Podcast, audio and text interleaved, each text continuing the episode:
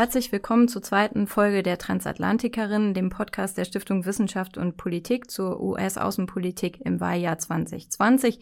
Wir nehmen heute auf am 7. Oktober in der SWP. Mein Name ist Laura von Daniels. Ich bin Leiterin der Forschungsgruppe Amerika in der SWP und forsche zu Wirtschafts- und Finanzpolitik.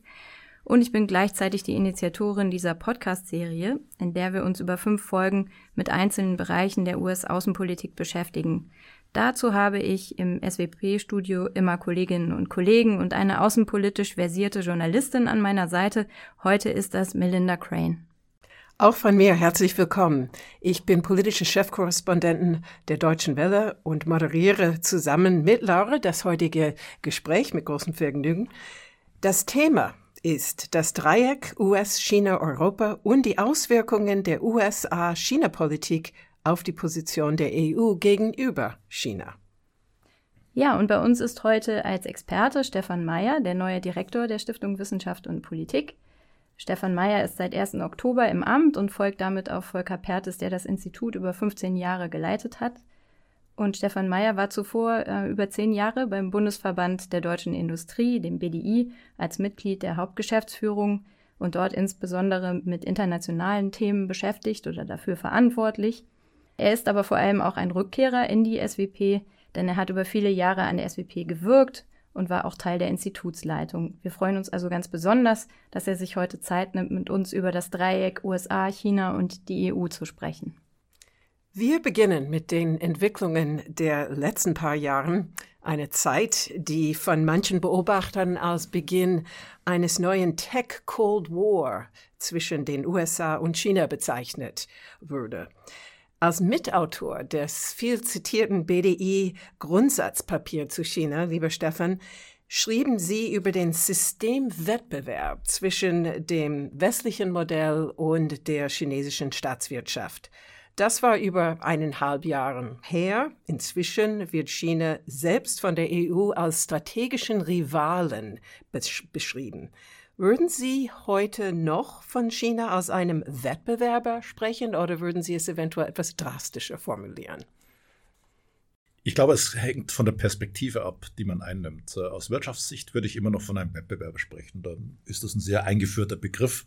Ein Wettbewerber, der zwar im Falle Chinas nicht immer mit lauteren Mitteln spielt äh, und äh, wo das Spielfeld durchaus verzerrt ist, aber nach wie vor ein Wettbewerber.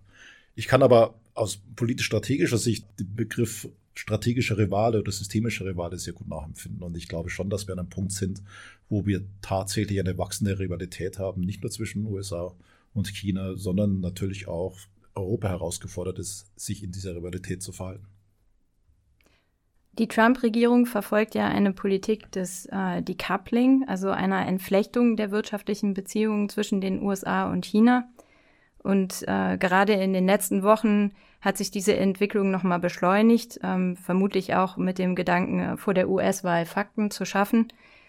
Washington hat aber auch von seinen Verbündeten und Handelspartnern immer wieder äh, verlangt oder erwartet, äh, China aus den eigenen Märkten herauszudrängen oder herauszuhalten.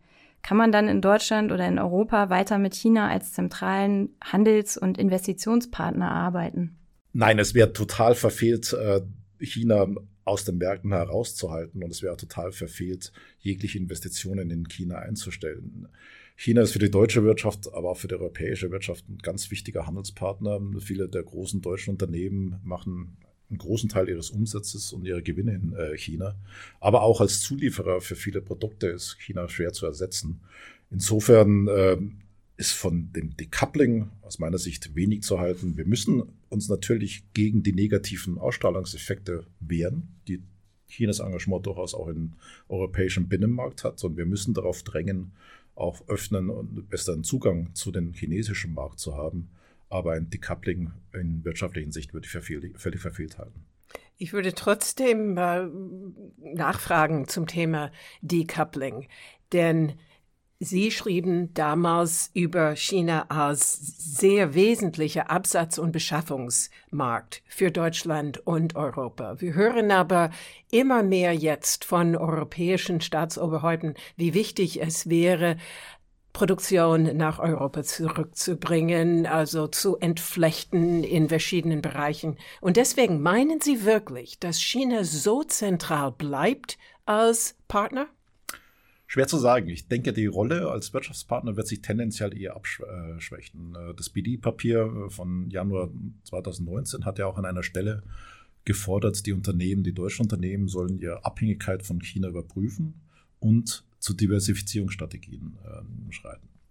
Äh, das, denke ich, ist der richtige Schritt. Äh, das sollten Unternehmen machen. Ähm, ich würde Diversifizierung betonen und nicht Reshoring, äh, weil äh, die deutsche Wirtschaft bisher gut gefahren ist äh, mit globalisierten, globalen Wertschöpfungsketten. Ein Großteil ihrer Wettbewerbsfähigkeit darauf beruht. Und wir auch gelernt haben, gerade in der Corona-Krise, wie unterschiedlich stark bestimmte Regionen von einem Lockdown betroffen werden können. Wenn wir reshoren und letztendlich der europäische Markt einem Lockdown unterliegt, dann ist es für Unternehmen natürlich sehr viel schwieriger, als wenn sie alternative Märkte haben, also diversifizieren, wo sie zum Teil Produktion und Absatz weiterhin vorantreiben können. Also die Reshoring-Idee halte ich für einen Fehlgriff. Diversifizierung ist wichtig. Darf ich dann fragen, wo ganz konkret Sie jetzt in welchen Sektoren, in welchen Industriebereichen Sie ganz konkret auch tatsächlich diese, diese Diversifizierung sehen, also eine ein Bewegung aus China heraus in andere Länder und Regionen? Ich denke, es ist noch zu früh, das an Zahlen festzumachen, weil das gegenwärtig strategische Entscheidungen sind, äh, die jetzt getroffen werden und die sich erst in ein paar Jahren in Zahlen niederschlagen. Was wir aber in bestimmten Sektoren oder Branchen sehen, ist ähm, keine Reshoring, Diversifizierung vielleicht auch noch nicht, es ist eine Regionalisierung von Wertschöpfungsketten. Ähm, also Unternehmen, das gilt zum Großteil für den Fahrzeugbau, äh, aber auch für den Maschinenbau, für die Elektrotechnik, versuchen in der Region oder lokal Lieferantennetzwerke aufzubauen, um von Handelskonflikten weniger betroffen zu sein, um äh, von einer Pan Pandemie weniger betroffen zu sein. Ähm, und ich denke, dass wir sehr viel stärker eine Regionalisierung von Wertschöpfungsketten, von wirtschaftlichen Zusammenhängen äh, haben werden. Mit drei sehr großen Regionen, Nordamerika, EU und dann China Plus. Das ist ein Trend, der sich aus meiner Sicht abzeichnet. Ich würde gerne nochmal nachfragen äh, zu dem Bereich ähm, Finanzverbindungen und Investitionen. Im Economist vor einigen Wochen äh, war die Rede davon, äh, dass zwischen den USA und China anstatt eines Decoupling im Finanzbereich eher von einem Coupling die Rede ist. Also, dass die chinesischen, die chinesische Regierung amerikanischen Großbanken und Investmentfonds und Versicherern ähm, Sonderwege eröffnet, Marktzugang äh, eröffnet und auch in Deutschland hört man auch aus dem Umfeld des Finanzministeriums ein bisschen die Sorge, ähm, dass europäische Banken und Investmentfonds, äh, Finanzdienstleister da ins Hintertreffen geraten könnten. Was ist denn da der richtige Ansatz? Schafft man das über ein ähm, Investitionsabkommen zwischen der EU und China, einen besseren Marktzugang zu erreichen für europäische Banken und Finanzdienstleister und Funds? Finanzdienstleistungen sind einer der wenigen Sektoren, wo tatsächlich China in den letzten Jahren noch ein bisschen mehr geöffnet hat. Also nicht bei weitem nicht so stark, wie wir es erwartet haben, äh, aber sie haben sich zum Teil für die Versicherungswirtschaft äh, äh, geöffnet. Generell sollten wir schon im Rahmen eines Investitionsabkommens im Grunde genommen auf gleichen Marktzugang drängen, wie chinesische Unternehmen ähm, hier in, in Europa haben. Äh, einen ähnlichen Marktzugang äh, bräuchten wir auch in China, ohne eben einen immer noch umfangreichen Investitionskatalog, wo bestimmte Sektoren sozusagen gesperrt sind für ähm, europäische Unternehmen. Das sollte auf jeden Fall Gegenstand der Verhandlungen sein. Ich habe eine große Zweifel, dass das tatsächlich passiert und dass wir große Fortschritte sehen werden in den nächsten Monaten dazu. Also bis Ende 2020 ein abgeschlossenes Abkommen, wie das mal geplant war, halten Sie nicht für realistisch. Man muss ja vorsichtig sein, äh, dass nicht nächstes Monat dann tatsächlich das Abkommen geschlossen wird. Aber ich sehe eigentlich die Kluft zwischen den Positionen der Europäer und China noch so groß, dass ich mir das sehr schwer vorstellen kann. Da müsste sich China schon sehr stark bewegen in den nächsten Wochen. Ja, also wir haben über Decoupling gesprochen, ähm, dass da von den USA oder von der Trump-Regierung starker Druck auch auf, auf, Europa ausgeht. Aber es ist ja auch nicht so, dass in den USA äh, tatsächlich alle Anhänger von Decoupling sind. Es gibt zum Beispiel den Ökonomen Jeffrey Sachs, äh, der im Gegensatz zur Trump-Regierung äh, zu mehr Dialog äh, mit China aufruft und äh, viele der Maßnahmen, die bisher ergriffen wurden, für völlig überzogen hält. Wie sehen Sie das? Lassen Sie mich vielleicht vorab noch mal ein Wort zu dem äh, Decoupling sagen, äh, weil wir ja sehr oft gegenwärtig den Amerikanern vorwerfen, äh, das Decoupling äh, zu äh, betreiben. Äh, es ist ja nicht so, dass die Amerikaner das Decoupling erfunden hätten, sondern China hat eigentlich schon immer Decoupling betrieben. Ja? Ähm, oder das Coupling verweigert in bestimmten, äh, in bestimmten Fällen. Nichtsdestotrotz, äh, denke ich, ist es aus meiner Sicht verfehlt, unsere Beziehungen zu China, seien es Wirtschafts- oder politische Beziehungen, unter den Begriff des Decoupling äh, zu stellen. Wir müssen Sicherheit, mit Sicherheit mit China stärker Tacheles reden. Wir müssen äh, unsere Forderungen klarer vorbringen. Wir müssen auf die Einhaltung der Forderungen äh, drängen.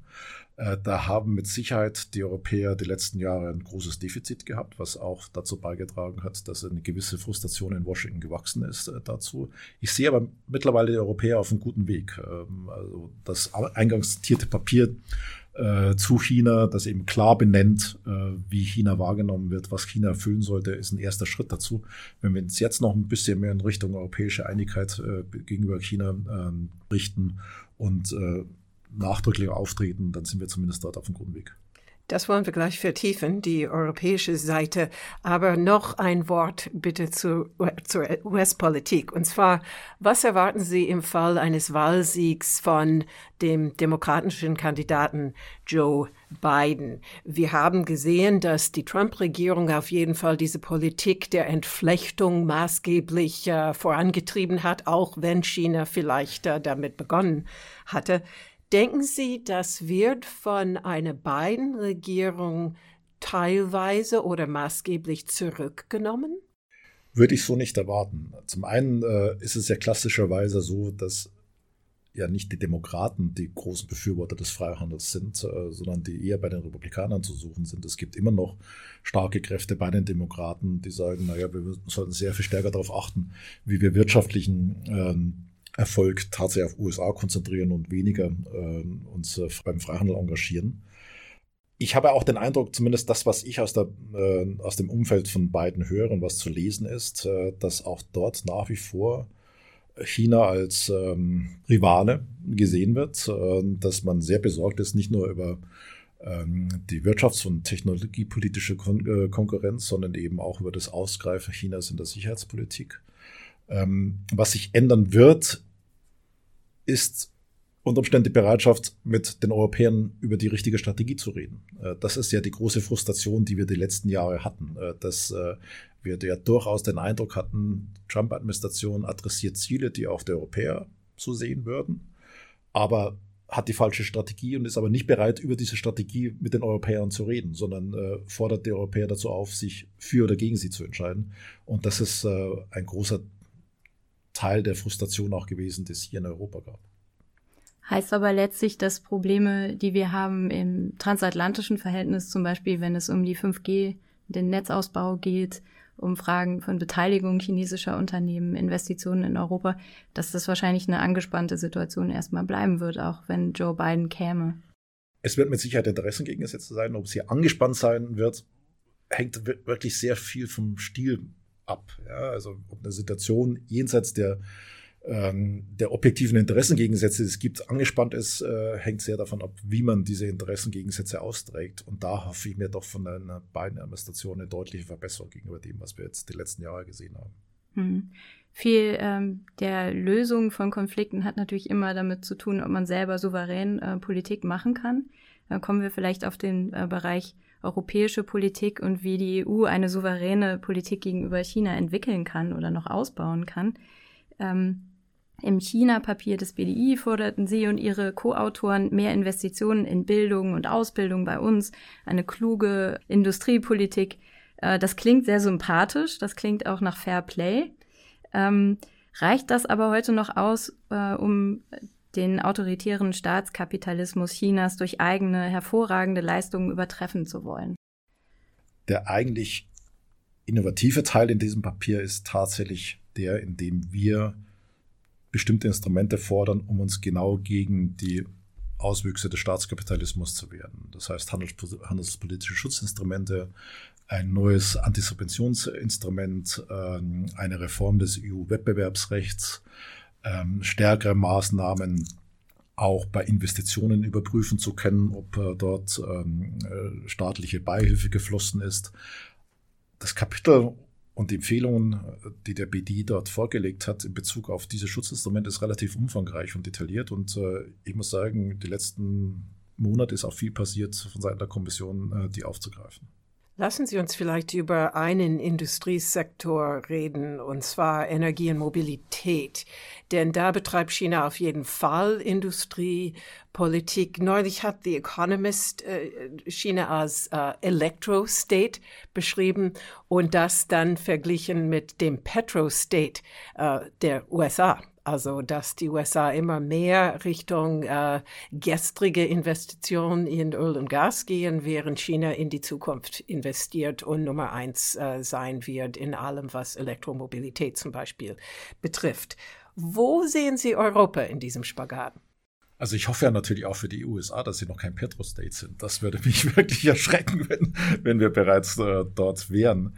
Äh, wie so häufig äh, ist Europa irgendwo in der Mitte. Ähm, wir sind nach wie vor natürlich sehr stark äh, angewiesen auf die Nutzung von äh, Öl und Gas, sowohl für Industrie, aber auch für die Mobilität in den Verkehr, haben aber deutlich mehr investiert äh, als die USA in erneuerbare Energien und in den Aufbau eines alternativen Energienetzes.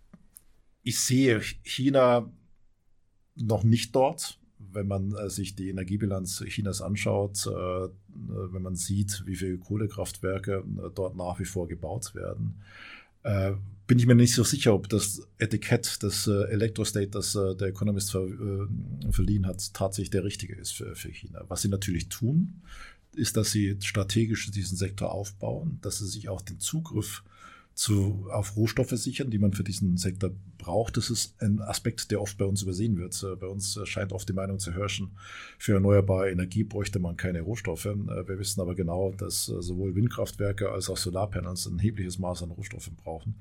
Und da geht China sehr viel strategischer mit Sicherheit vor als die Europäische Union. Lassen Sie uns vielleicht kurz über einen anderen Aspekt der Beziehung sprechen, und zwar nicht direkt wirtschaftlich und dennoch sehr wichtig.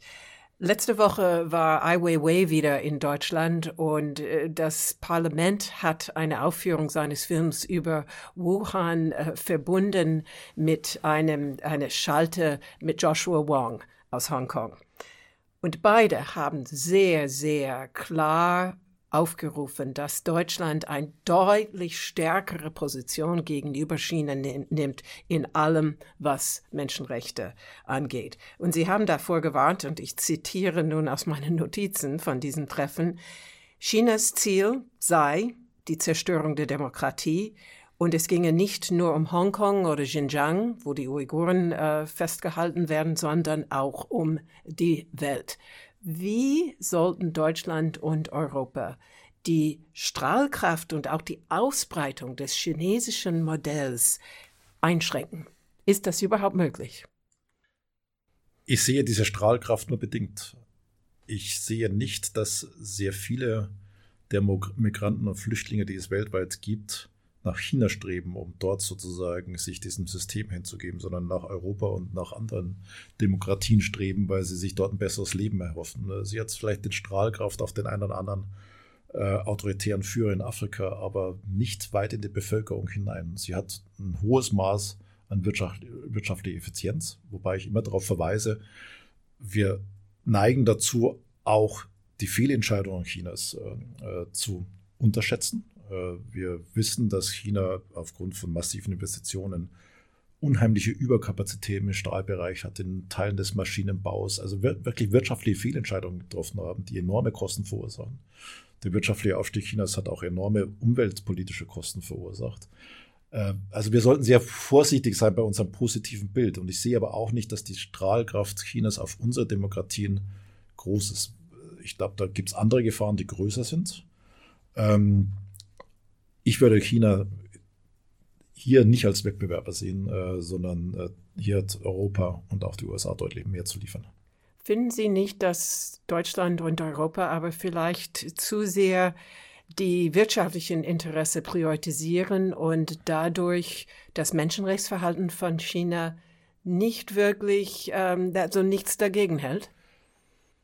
Ja, wir sollten mehr tun, tatsächlich die Menschenrechtsverletzungen zu, zu kritisieren. Ich hatte den Eindruck, in der Vergangenheit zumindest wurde mir das immer so gespiegelt, dass die Bundeskanzlerin auch sehr oft dieses Thema in ihren Gesprächen mit chinesischen Regierungschefs und Staatschefs äh, adressiert. Äh, wir haben mittlerweile auch aus der Welt der Wirtschaft den einen oder anderen Unternehmer, der sich kritisch dazu äußert. Ich äh, kann mich erinnern, dass Keser vor einigen Wochen trotz seines großen Engagements von Siemens in China nochmal deutlich die Menschenrechtsverletzungen äh, kritisiert hat. Der BD-Präsident hat es vor zwei Wochen getan.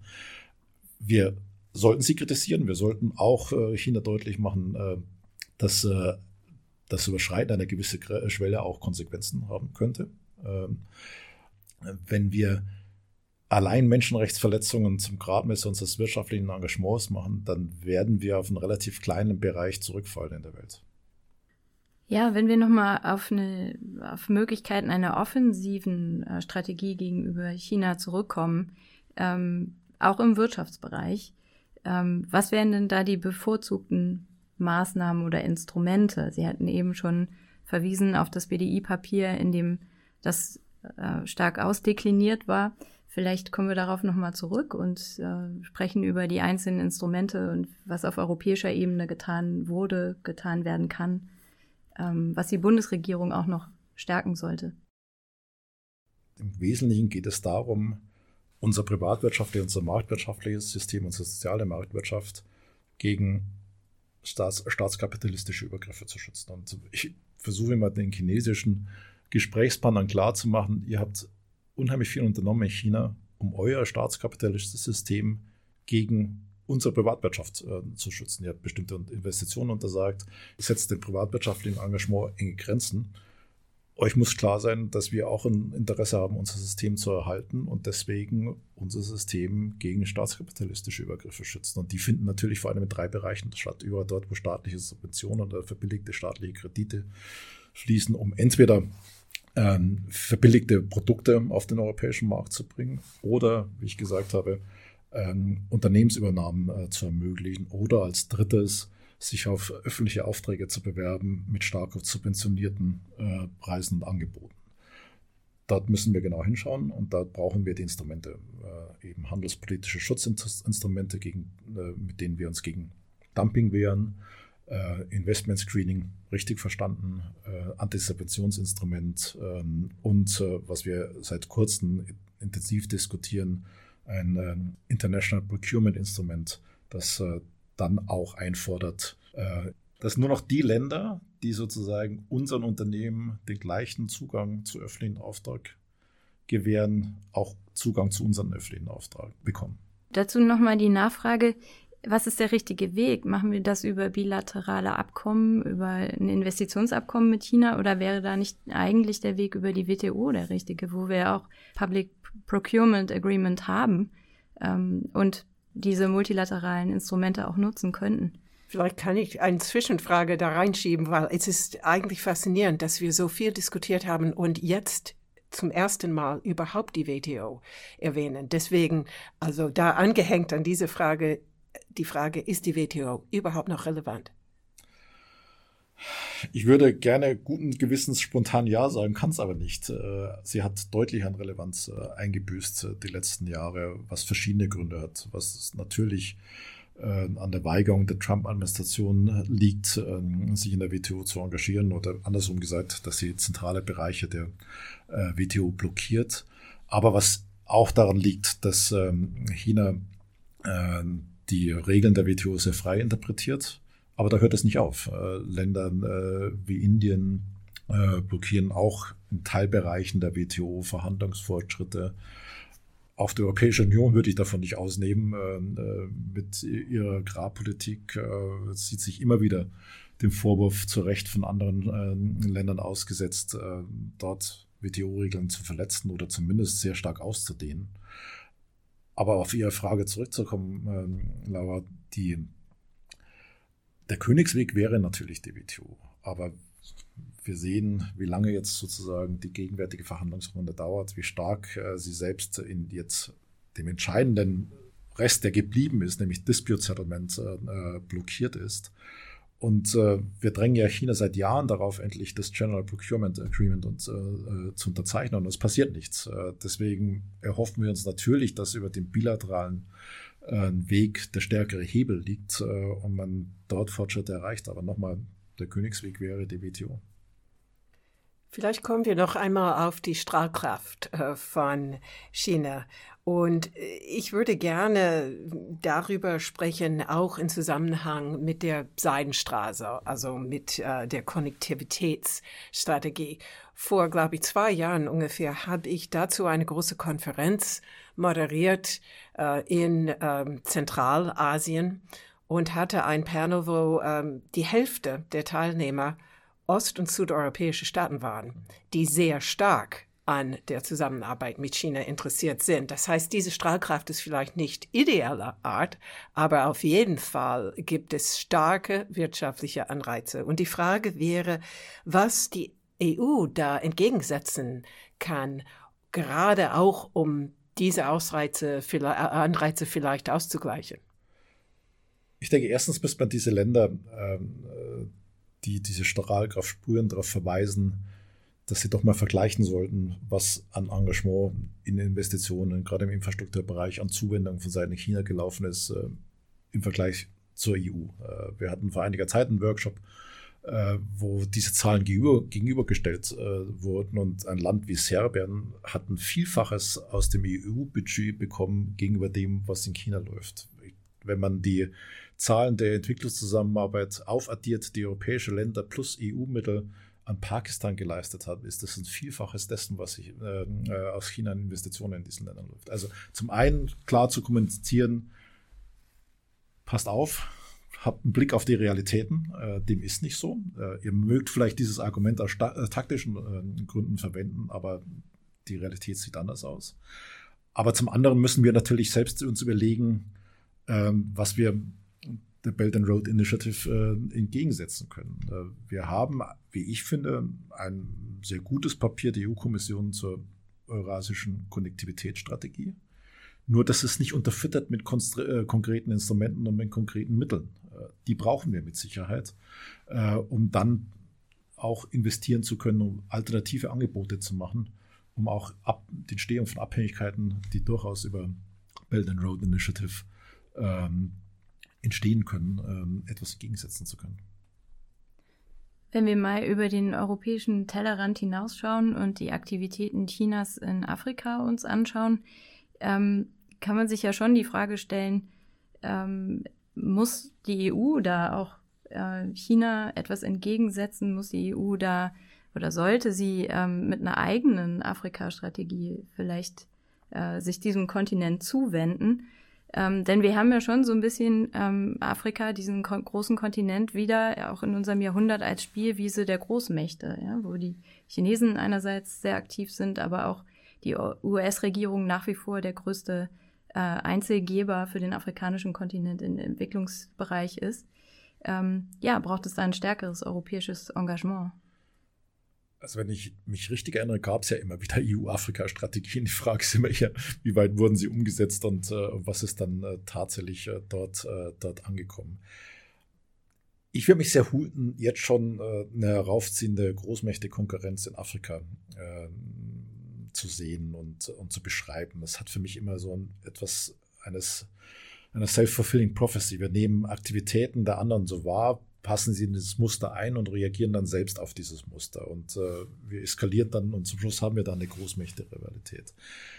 Man muss sich Engagement und, äh, und Projekte Chinas in Afrika genau anschauen. Da gibt es mit Sicherheit eine ganze Reihe von Projekten, die Sinn machen, die auch äh, von Nutzen waren. Andere, für andere kann man das nicht sagen. Es gibt vielleicht auch an der einen Stelle durchaus Anschlussfähigkeit äh, für Projekte. Aber alles in das Muster dieser Großmächte-Konkurrenz einzufügen, da wäre ich tatsächlich sehr vorsichtig. Äh, und deswegen sollten wir uns, glaube ich, jedes einzelne Land ansehen, jedes einzelnen Investitionen, jedes einzelne Engagement Chinas ansehen. Ähm, ich hätte sehr gerne, äh, dass äh, Afrika nicht zur Spielwiese wird, nicht zum Objekt dieser Großmächte-Konkurrenz, sondern zum Subjekt in der internationalen Politik. Als letzte Frage äh, vielleicht noch weiter über den Tellerrand äh, in die äh, inter, internationale Geopolitik äh, schauen. Es gab in den letzten Jahren nicht nur eine gewisse Entflechtung zwischen China und den USA, sondern auch zwischen den USA und Europa. Und dies geht einher mit Aufrufen nach einer deutlich stärkeren Außen- und Sicherheitspolitik in Europa. Was würde dies gegenüber von China bedeuten? Vielleicht gerade in eine, in eine Gegend wie dem südchinesischen Meer? Also ich würde das nicht abhängig machen von dem amerikanischen Druck, dass wir uns dort engagieren sollten, sondern ich würde das abhängig machen oder ableiten aus einem eigenen Interesse, das wir haben müssen, dort uns zu engagieren. Äh, und zwar angefangen damit, dass ja Sicherheitspolitik mehr ist als militärische oder den Sendung von Militär. Es geht um Sicherheitsarchitekturen, ähm, es geht um ähm, Vereinbarungen, äh, die man schließen kann. Und da sollte, glaube ich, sich Europa sehr viel stärker engagieren, zu versuchen, in Südostasien und Ostasien tatsächlich tragfähige Sicherheitsarchitekturen zu unterrichten. Das wird natürlich immer wieder einen gewissen Beitrag implizieren. Ähm, aber wir sollten nicht das Bild haben, es ist weit weg von uns. Äh, es äh, hat wenig mit uns zu tun. Im Zweifelsfall überlassen wir die Ordnung dort äh, ne, den USA in unserem Sinne. Und wir haben damit nichts zu tun. Nein, wir haben starkes Eigeninteresse, das natürlich zum Teil auf wirtschaftlichen Gesichtspunkten beruht, aber gerade wenn man sich die Aktivitäten Chinas im südchinesischen Meer auf, äh, ansieht, eben auch in der Aufrechterhaltung völkerrechtlicher Prinzipien äh, besteht. Daran hat Europa ein großes Interesse und deswegen sollte sich Europa dort auch engagieren. Und ganz realistisch gesehen, denken Sie, dass die EU-Mitgliedstaaten sich wirklich auf eine solche Architektur und eine solche Initiative einigen könnten? Also ich bin ja strukturell Optimist und insofern äh, würde ich die Hoffnung nicht aufgeben. Äh, ich kann vielleicht äh, einen, einen Punkt zitieren, der diesen Optimismus unterstützt. Nachdem der BDI dieses China-Papier veröffentlicht hatte, hatten wir ein Jahr darauf die Initiative ein europäisches China-Papier der Unternehmensverbände, ähm, der Wirtschaftsverbände äh, zu machen. Äh, das lief im Rahmen des Dachverbands Business Europe. Da sind 37 nationale Unternehmensverbände Mitglied. Dieses China-Papier ist außerordentlich. Äh, kaum weniger deutlich als äh, das BDI-Papier und getragen von 37 europäischen Verbänden. Wenn es denen gelingt, sich darauf zu verständigen, dann ist meine Hoffnung da, dass es auch auf anderer Ebene gelingt. Stefan Mayer, herzlichen Dank für dieses Gespräch und auch an Laura von Daniels als meine Co-Moderatorin heute. Herzlichen Dank. Ich bedanke mich bei meinen Gästen im SWP-Podcast zu den US-Wahlen heute, Stefan Mayer, dem Direktor der SWP, und Melinda Crane, Journalistin der Deutschen Welle, und vor allen Dingen auch bei den Hörerinnen und Hörern des Podcasts und erinnere daran, dass wir auch in der nächsten äh, Woche wieder eine Folge Podcast zu den US-Wahlen haben und zur Außenpolitik. Am 13.10. reden wir über US-Außenpolitik gegenüber Russland und dem Dreiecksverhältnis USA, Russland und der EU. Danke auch.